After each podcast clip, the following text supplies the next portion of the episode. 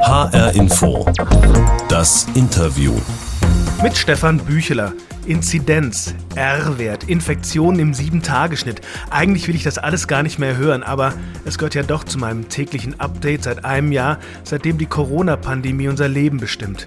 Für mich sind das immer noch mehr oder weniger abstrakte Zahlen, aber ich weiß auch, dass die Statistik abbildet, was viel Leid, Verlust und Trauer bedeutet.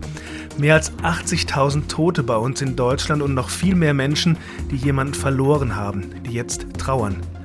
Ist es also wichtig, dass wir einen Gedenktag für die Opfer haben? Und was heißt eigentlich Abschied nehmen, trauern, sterben jetzt in Zeiten der Pandemie? Und was hilft den Betroffenen wirklich? Ich habe Fragen an Wilfried Waniek. Er ist der Leiter des Hospizzentrums der Malteser in Fulda. Herr Waniek, Neuinfektion im Sieben-Tage-Schnitt, Inzidenz nach Alter, täglich gemeldete Fälle, R-Wert, bestätigte Neuinfektionen, Tote. Wie geht's Ihnen, wenn Sie diese Begriffe hören, die uns ja irgendwie seit einem Jahr täglich begleiten? Ich merke, dass ich selber immer noch auch ein bisschen die Luft anhalte und das mit Spannung auch verfolge. Sicherlich aus dem einen dienstlichen Blick auch heraus, weil das unseren Dienst auch betrifft, weil ich abschätzen und abwägen muss, wie weit können wir, was können wir verantwortet auch mit unseren Mitarbeitern tun. Aber ich merke auch, wie ernsthaft die ganze Situation auch ist für uns. Ich merke, dass es da immer auch, und das ist ja auch mein Blickwinkel, um Menschenleben geht. Und das geht mir eigentlich sehr nah. Und ja, von daher bedrückt mich das sehr. Also das heißt, Sie gehören zu den Menschen, die sich das tatsächlich auch jeden Tag geben, in die App gucken, schauen, wie die Zahlen so sind tatsächlich? Ja, ich habe die App auf meinem Handy installiert und schaue tatsächlich Tag für Tag nach. Wir haben in mhm. unserer Arbeit, in der Hospizarbeit eben auch ein Stufenmodell, äh, nach dem wir dann auch vorgehen können, aktiv werden können. Und da ist das auch entscheidend. Und ich merke ja auch, dass in dieser Zeit der Pandemie wir vieles eigentlich nicht tun können. Und das ist etwas, was uns häufig auch äh, so ein bisschen das Herz zerreißt. Wir möchten gerne den Menschen, gerade auch schwerstkranken Sterbenden, ermöglichen, nicht alleine zu sein. Und gleichzeitig merken wir, dass wir vieles einfach nicht tun können von dem, was unser Ureigenstes ist. Und das ist einfach eine Spannung, die wir nun schon auch seit einem Jahr aushalten und versuchen mit viel Kreativität damit umzugehen und auch immer versuchen ein bisschen, ja, doch vorausschauend zu gucken, wie können wir das dem jetzt begegnen, wenn die Situation sich weiter verschärft, wie können wir auch agieren, wenn jetzt wieder Lockerungen kommen. So hat uns das eigentlich das Jahr über ja auch ziemlich in Atem gehalten. Ich glaube ja, noch nie waren Zahlen und Grafiken so beliebt wie im Moment. Was glauben Sie, woher das kommt? Hilft uns das auch so ein Stückchen? Also wenn wir mal die professionelle Ebene verlassen, hilft uns das so ein Stückchen auch, dieses ganze Schreckliche, was wir derzeit erleben, in so einen fassbaren Rahmen zu fassen? Was glauben Sie, ist der Reiz? Also ich gehe mal einfach davon aus, an den Anfängen der Pandemie waren es ja sehr schockierende Bilder die wir gesehen haben. Und ich glaube, irgendwo ist das in unserem Unterbewusstsein, ich kann da eigentlich von mir sprechen, schon auch noch äh, bewusst und abgespeichert. Und äh, ja, eine Weise auch damit umzugehen, uns auf dem Laufenden zu halten, ist einfach auf diese, auf diese Zahlen auch zu gucken. Und ich glaube, mit diesen Zahlen, auf dieses Gucken auf Zahlen ist ja auch die Hoffnung verbunden, wann wird es jetzt endlich wieder besser. So ein Effekt dieser Corona-Pandemie ist ja auch, dass, dass vielen von uns sehr klar geworden ist, wie zerbrechlich unsere Gesundheit, unser Leben eigentlich ist. Könnte das aus, aus Ihrer Sicht auch eine, eine wertvolle Erkenntnis sein? Das denke ich auf jeden Fall. Also das Thema Tod und Sterben, was in unserer Gesellschaft so weit weg war, ist ein ganzes Stück wieder in die Nähe gerückt, greifbarer, erlebbarer geworden und vielleicht auch für vielen mit Angst verbunden. Und ich hoffe, und das wäre auch so ein Wunsch, dass wir in unserer Gesellschaft genau über dieses Thema wieder mehr in, ins Gespräch kommen, uns mit diesem Thema auseinanderzusetzen und auch lernen, mit Tod, Abschied in unserem ganz normalen Alltag umzugehen. Warum ist das wichtig? Das kann man doch wunderbar jahrelang verdrängen. Das kann man. Aber ich merke dann auch die große Hilflosigkeit, wenn plötzlich eine solche Situation in meinem eigenen Lebensumfeld auftritt. Ja, ich merke so eine große Verunsicherung in den Familien, die nie einen Toten gesehen haben.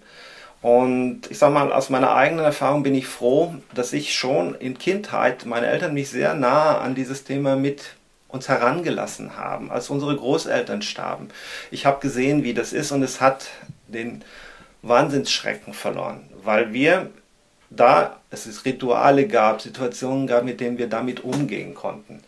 Und das würde ich eigentlich vielen Menschen auch wieder wünschen.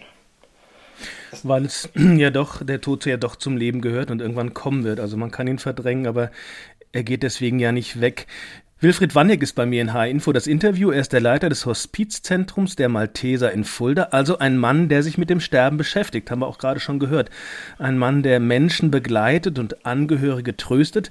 Ich frage Sie gleich noch, Herr Wannig, wie Sie denn dazu gekommen sind, ausgerechnet dahin zu gehen, wo es wirklich weh tut. Aber jetzt interessiert mich auch erstmal noch, wie können Sie denn derzeit überhaupt Menschen begleiten und trösten, wenn man daran denkt, dass Covid-19-Patienten ja zum Beispiel hinter Sicherheitsschleusen liegen, dass es Besuchsverbote gibt. Wie, wie können Sie Ihre Arbeit überhaupt machen in der Pandemie? Unsere Aufgabe als Hospizdienste ist ja nicht die Pflege und die Medizin, sondern das Psychosoziale. Menschen in diesen Situationen nicht alleine lassen, ihnen zeigen, dass Menschen diese Situationen mit ihnen aushalten, mit ihnen tragen. Und da spüren wir, wie oft wie wichtig gerade dieser persönliche Kontakt ist, dass dort ein konkreter Mensch steht, der mit seiner Haltung, mit seiner Mimik, mit seiner Ausstrahlung auch glaubwürdig transportiert, was er an Trost, an Stärke, an Stabilität vermitteln will. Und das, das fehlt, bedeutet ja Nähe, ne? Ja, das bedeutet ja Nähe genau, eigentlich. Die Nähe. Und äh, das genau fehlt äh, oder das ist weniger wenn es rein digital oder per Telefon äh, möglich ist. Auch das ist ein, eine Möglichkeit, Menschen zu begleiten. Es ist sogar mehr über digitale Dinge, das haben wir auch gelernt, möglich, als äh, wir je gedacht hätten. Aber dennoch kann nichts einen persönlichen Kontakt äh, ersetzen. Und in dieser Spannung stehen wir. Und ich finde es dennoch einfach schön, wie unsere Ehrenamtlichen mit sehr viel Kreativität trotzdem Kontakt gehalten, in Beziehung geblieben sind. Also es gab dann in die Familie hinein, wenn Telefonate nicht möglich waren, vielleicht mal einen Brief, einen Gruß zu Ostern, einen Gruß zu Weihnachten.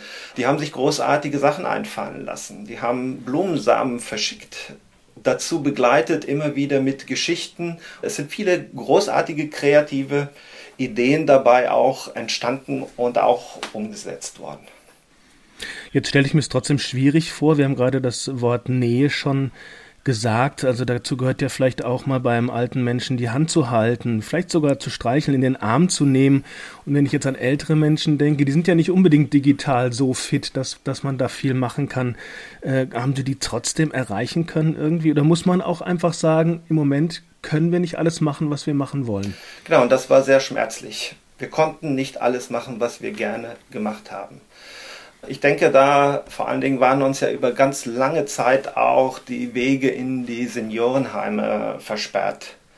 Und äh, es war klar, das Pflegepersonal konnte nicht all die Nähe ersetzen, die ansonsten Besucher, Angehörige, die soziale Betreuung oder auch Hospizhelfer dort bringen können.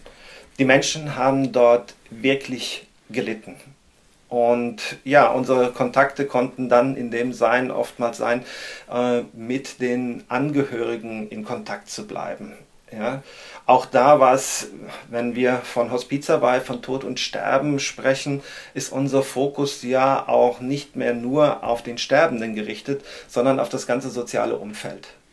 Es leiden immer die Angehörigen auch mit. Und manchmal sogar leiden die Angehörigen mehr als die eigentlichen, die gut medizinisch, pflegerisch sogar versorgt sind.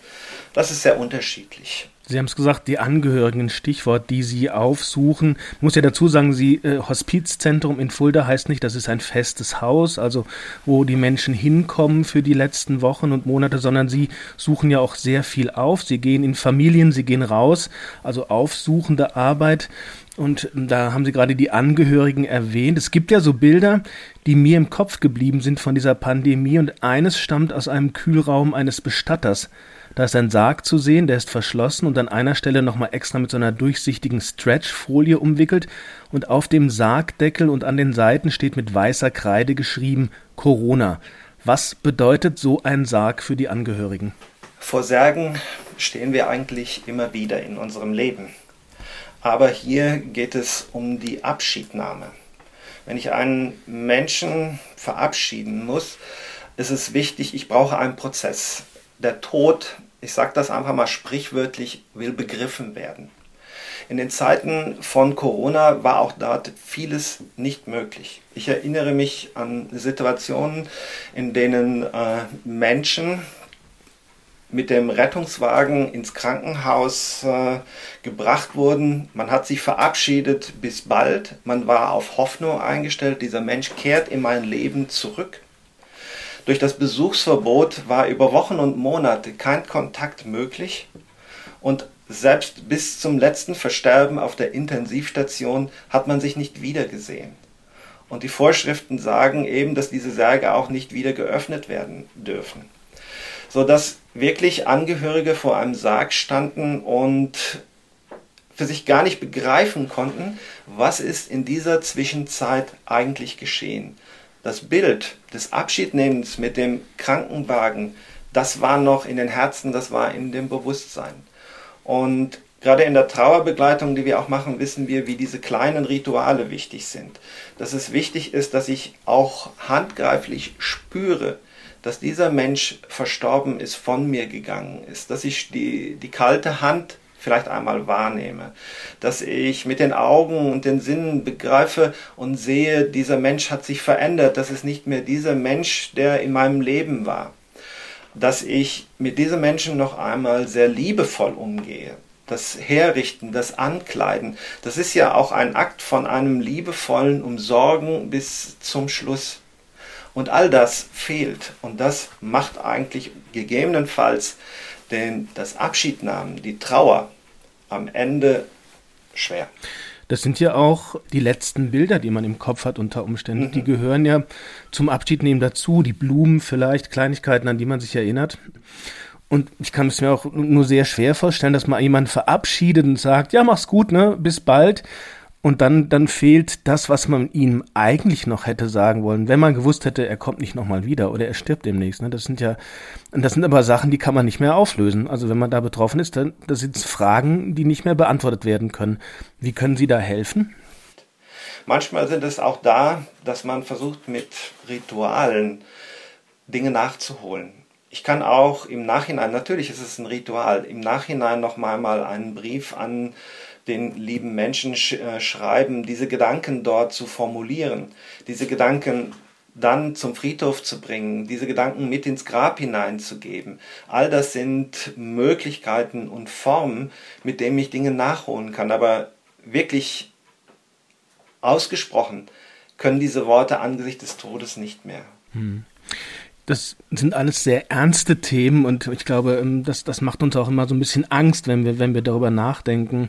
Aber gehört eigentlich zu so einer Begleitung von Trauernden, von Sterbenden eigentlich immer nur das gemeinsame Weinen und Trauern oder gehört manchmal auch richtig Lachen dazu aus Ihrer Erfahrung?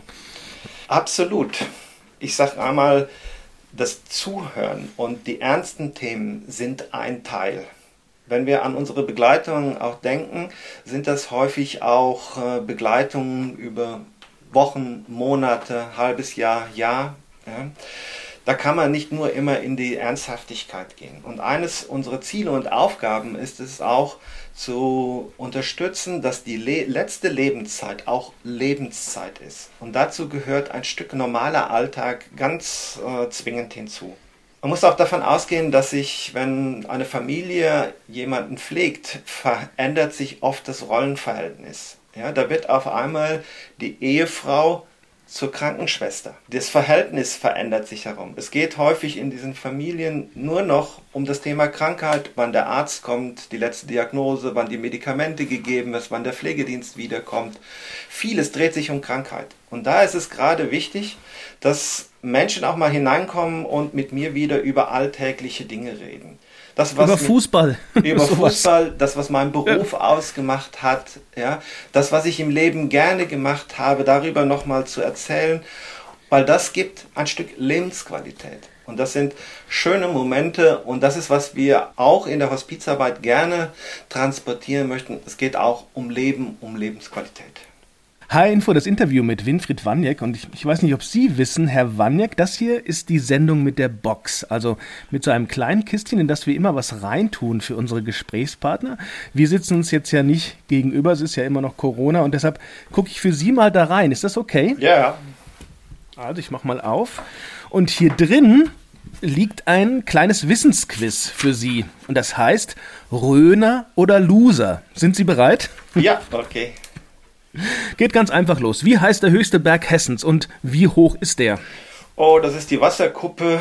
Das ist ja. weit über 900, ja. Ah, na gut, 950. Ja, aber nicht so schlecht. Nächste Frage. Was gibt es auf dem zweithöchsten Berg in der Rhön Leckeres zu trinken? Auf der zweithöchsten Berg. Ist das. Leckeres zu trinken, das kennen Sie bestimmt.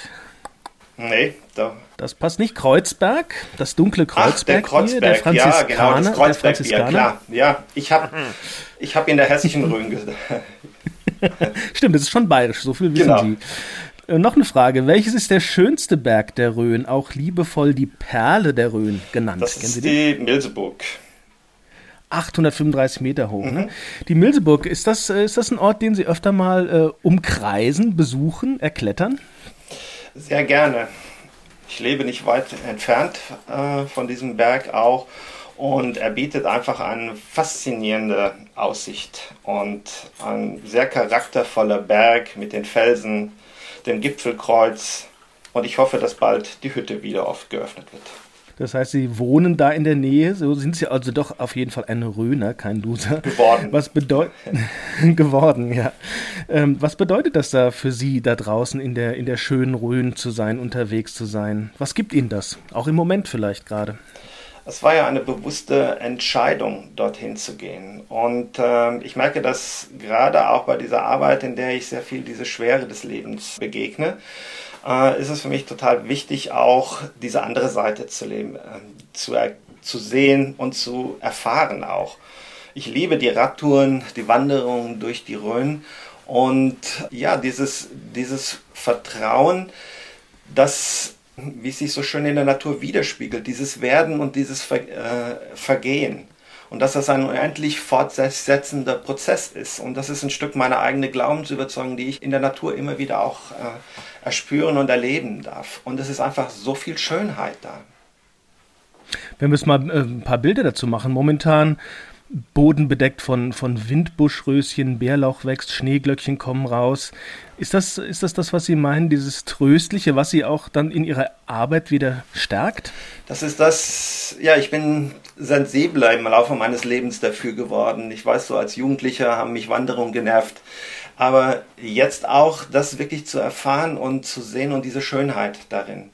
Und ich finde, das ist manchmal ein wirklich krasser Gegensatz. Aber das ist Leben. Es gibt das Wunderschöne, es gibt die tollen Erfahrungen und es gibt auch das Leid. Und beides gehört irgendwie zusammen und die Natur zeigt uns das. Wir können das erleben, wenn wir rausgehen. Mir fällt gerade ein, dass wir ja noch eine Frage offen haben. Ich wollte nämlich noch wissen, wie Sie eigentlich dazu gekommen sind, ausgerechnet sich um Sterbende, um, um Hinterbliebene zu kümmern. Das ist nicht was für jedermann. Wie ist das gekommen? Was ist da passiert, dass Sie sich dahin begeben haben? Ich bin vom Hause aus katholischer Theologe und hatte während der Zeit des Studiums die Gelegenheit, äh, ein Seelsorgepraktikum und auch ein Pflegepraktikum in einem Krankenhaus zu machen. Und das hat mich damals sehr beeindruckt. Ich war in, im ersten Mal in meinem Leben so mit intensiv der Erfahrung von Krankheit, damals auch schon mit Sterben im Krankenhaus auch konfrontiert zu werden. Und ich fand es eine so sinnerfüllende Tätigkeit wo man merkt einfach durch Zuhören, durch Zuwendung, durch Dasein, ja, kann man Menschen unendlich viel Trost und Stärke auf einem sehr schwierigen Weg gehen, auch wenn man ihnen das Leiden in dem Sinne nicht ganz wegnehmen kann. Ich habe aber damals auch gemerkt, in den jungen Jahren, dass allein dieser Blickwinkel für mich zu früh ist. Sodass ich dann einen Umweg gemacht habe noch. Ich bin in der Jugendarbeit tätig gewesen und das war auch ebenso eine wunderschöne Arbeit, weil das auch zu meiner damaligen Lebenssituation passt. Ich war ja auch jung noch mit mhm. Menschen zu begleiten, die das Leben beginnen zu ergreifen, auszuprobieren. Und äh, ja, habe darüber noch andere kleine Stationen auch zurückgelegt, bis ich so dann gemerkt habe, jetzt ist der Zeitpunkt, jetzt möchte ich zu dem zurück, was mich damals schon angetriggert hat schließt sich auch so ein bisschen so ein Kreis. Gell? Genau. Wilfried Wanjek ist bei mir in H-Info das Interview. Er ist 57 Jahre alt inzwischen, stimmt's? Ja und leitet den Hospizdienst der Malteser in Fulda. Ich habe ganz viel darüber erfahren, wie schwierig seine Arbeit jetzt gerade in Zeiten der Pandemie ist. Und jetzt würde ich gerne noch wissen, wie wichtig ist für Sie dieser Gedenktag für die Opfer der Corona-Pandemie? Mehr als 80.000 Menschen sind allein in Deutschland gestorben. Ist es wichtig, jetzt so einen Gedenktag zu haben? Den finde ich für mich persönlich sehr, sehr wichtig. Ich bin froh, dass wir diesen Gedenktag äh, als einen ersten Schritt haben weil ich glaube eben, wenn Sie, wenn ich an die Anfänge zurückgehe, ich habe von der Nähe gesprochen, die wir versucht haben zu geben. Nähe, gerade das hat Menschen in dieser Situation des Sterbens äh, gefehlt. Nähe, die wir nicht geben können, Nähe auch die andere Systeme nicht mehr geben konnten. Die Ärzte haben sich, weil sie auch ebenfalls an Schutzkleidung mangelte, Pflegedienste haben sich zurückgezogen. Ganz oft sind Angehörige und Sterbende in dieser Zeit alleine gelassen worden. Angehörige haben Wahnsinniges erlitten und auch ausgehalten und auch geleistet. Und ich finde, ein solcher Gedenktag beginnt ganz allmählich zu würdigen das, was geleistet wurde, sei es von den Angehörigen, sei es aber auch von all den Institutionen, den Pflegekräften, den Pflegeheimen, den Ärzten. Äh, und Leid will eigentlich auch gesehen werden, will gewürdigt werden. Und wir wollen eigentlich als Menschen auch, gibt es ein Bedürfnis, über unseren Verlust zu trauern und auch miteinander zu trauern. Und es ist eine hohe Kunst in einer Gesellschaft, miteinander auch um den Verlust, um Verluste zu trauern. Ja, wenn es eine zentrale Feier gibt, ist das ein erstes Würdigen, ein erstes Wertschätzen. Es lenkt nochmal wieder nach all den Anstrengungen des letzten Jahres unseren Blick dahin, warum wir das tun. Weil es letztendlich darum geht, Menschenleben zu retten. Für mich ist das ein erster Schritt. Ich merke, das alleine kann nicht aufwiegen, was an Leid gewesen ist. Trauer ist nicht nach sechs Wochen nach der Beerdigung zu Ende. Sie braucht lange Zeit der Zuwendung, manchmal über Jahre hinweg. Auch da tun jetzt, wo diese Zeichen beim Abschied vielleicht nicht möglich waren, es gut, nochmal einen gemeinsamen Weg zum Friedhof anzubieten. Den Gedenktag, den Todestag noch einmal zu würdigen im kleinen Kreis, je nachdem, wie es die Vorschriften auch äh, der Pandemie vor, ermöglichen. Oder vielleicht auch, wenn es eine Wende einmal in der Pandemie gibt. Ja, ich hoffe, dass auch die Glaubensgemeinschaften das weiterhin aufgreifen werden und dieses Leid, das was geschehen ist, aber auch das, was geleistet wurde, zu würdigen. Aber ist das jetzt schon der richtige Zeitpunkt für einen Gedenktag? Wir stehen doch eigentlich noch mittendrin in der Pandemie und wir haben ganz sicher noch harte Wochen, mindestens ein paar Wochen vor uns. Ist das jetzt der richtige Zeitpunkt? Ich glaube, es ist gut, jetzt schon einmal diesen Blick wieder zu lenken. Weil ich glaube, bei all dem, wir haben mit den Zahlen begonnen, bei den Blicken auf Zahlen begegnet uns abendlich in den Nachrichten die Zahl der Toten. Aber da den Fokus wieder drauf zu legen, dass es Einzelschicksale sind und großes Leid ist, was dort gewesen ist. Deswegen glaube ich auch schon während dieser Zeit der Pandemie, aber das kann und darf meines Erachtens auch nicht das letzte Gedenken, das letzte Ritual sein und jetzt ja leider auch nur ein Ritual für einen kleinen Kreis. Ich glaube, wir brauchen noch viel mehr diese Solidarität, das Miteinander. Vielen Dank, Wilfried Wanjek von den Maltesern in Fulda. Da ist es schon wieder rum, unser HR Info, das Interview, und ich bin Stefan Büchler. Wenn Sie mögen, finden Sie unser Gespräch auch auf hrinforadio.de, in der ARD Audiothek oder in Ihrer Podcast-App.